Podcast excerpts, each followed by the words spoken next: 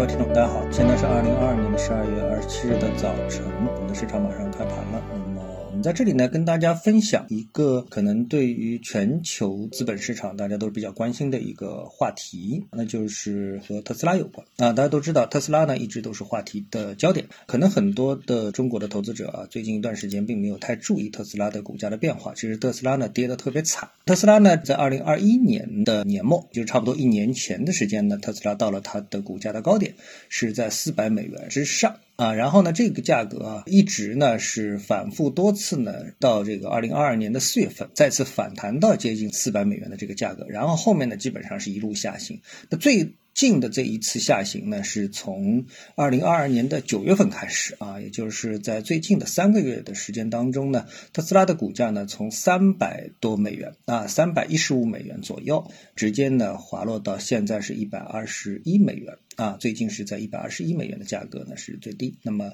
呃，可以说是等同于滑落掉了三分之二啊。那么这个当然是一个非常大的一个跌幅。那么股价的下跌啊，虽然把这个特斯拉啊，它的老板这个伊隆马斯克呢是从首富的位置上给干下来了，但是伊隆马斯克是不是对他的特斯拉的一个前景表示出了很悲观的态度呢？那么看到最近呢，马斯克呢又接受了一次啊对话采访对话啊，那么在这个过程当中呢。提出了他很多对这个全球宏观经济、对特斯拉。对新能源汽车的一些观点，我觉得这些观点呢，在过去啊，我们的节目当中呢，也多少有所涉及。我们看到这些观点呢，和我们的以往的观点呢，也相当的吻合。所以呢，我们今天呢，跟大家分享一下。那我觉得呢，对大家理解啊，新能源领域以及呢，新能源车这个领域啊，以及包括宏观经济，比如说美联储加息这些等等的概念啊，都会有进一步的加深的一个理解啊。比如说，我们先从宏观来谈一个问题啊，这个宏观什么问题呢？就是加息。加息对于实体行业啊，特别是对于这个汽车行业，有是个什么样的理解呢？我觉得呢，呃，在这个解读当中呢，马斯克呢解读的非常的一个清楚。比如说，他举例说，汽车呢是通过租赁或贷款购买的，就是汽车如果是通过租赁或贷款购买的，那人们呢就会去查看分期付款，对吧？因为你是要分期付款的嘛，对吧？因此呢，更高的利率基本上会带来需求和利润率的一个问题。那这个，我想大家就很容易理解，因为呢，我们在这之前节目当中也已经多次提到过，哪怕是特斯拉的汽车，还是苹果的手机，尽管呢，我们一直可能有一个概念说他们是高科技产品，但其实呢，他们是属于呢高科技电子消费品啊。就是从原来的这种普通的消费品变成了一个电子消费品啊，那么曾经呢带上了高科技的一个光环，但他们依然呢还是属于消费品。那么在这个消费品当中呢，就必然会和金融联系在一起啊，就像你买房子会贷款。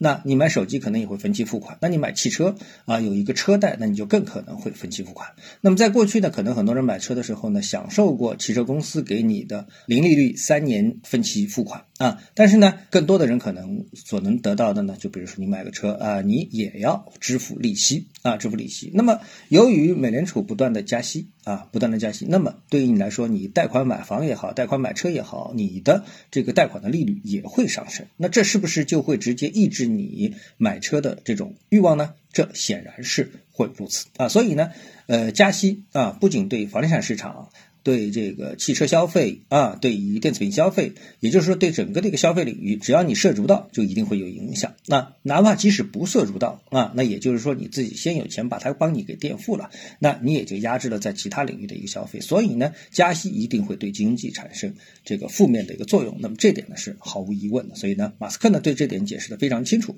所以加息呢对汽车行业也一定是有一个负面的影响。所以呢，马斯克呢是非常希望美联储主席鲍威尔呢能够。停止加息啊，这就是他在这方面宏观的一个信息呢，跟大家的一个分享。然后呢，我们谈到呢，在这个汽车领域当中呢，还有第二个话题，就是特斯拉怎么样能够在整个的汽车领域当中领先于其他的汽车领域当中的其他的电动车这个企业呢？啊，这一点呢，它的优势呢，建立在什么？就是建立在自动驾驶上面。他的看法是这样的：从长远来看呢，这仍然是正确的选择啊，并且呢，因为特斯拉还拥有其他汽车公司所不具备的优势及其基本的优势，那就是汽车可以通过升级实现自动驾驶。啊。无可辩驳的是，一辆自动驾驶的汽车的价值是一辆非自动驾驶汽车的许多倍。即使你在销售汽车的时候的利润率极低，但随后呢，将其升级为自动驾驶会值很多钱。而这一点是其他汽车公司无法做到的，只有特斯拉能够做到这一点啊。所以这个呢，就是马斯克对于特斯拉的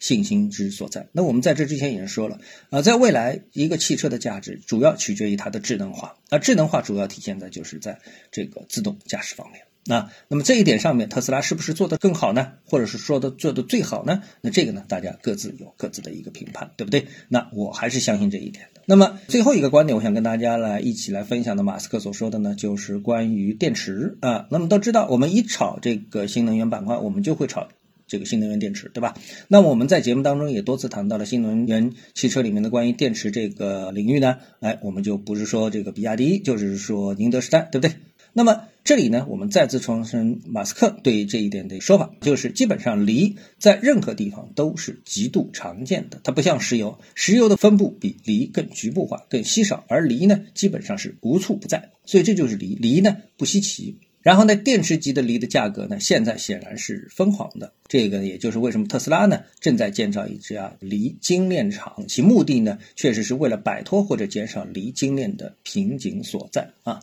所以呢，在这几方面呢，我们来说的话呢，那好。那如果说你不能在一定的时间当中等到这一天的到来，那么这个对于电动车行业的某些公司来说的话啊，电动车制造的这个公司来说的话呢，那你现在就会面临非常大的来自上游的成本的压力啊，也就是电池方面的一个压力。但是呢，你一旦能够控制住这一点的话，作为一个汽车行业当中的某一个环节，无论你是专注于生产电池，还是说你自己本身能够在这里面啊，能够控制自己的成本啊，就像特斯拉、比亚迪一样。那对你来说的话呢，那你未来呢就处于一个非常有利的竞争的一个地位啊。这也就是为什么我们在分析啊，我在分析这个呃电动车领域的时候呢，一直对于整个电动车行业的大部分的上市公司都不给予太高的一个评价的这个原因。那有机会的话呢，我希望大家能够把它的原文啊找到，仔细的看一遍。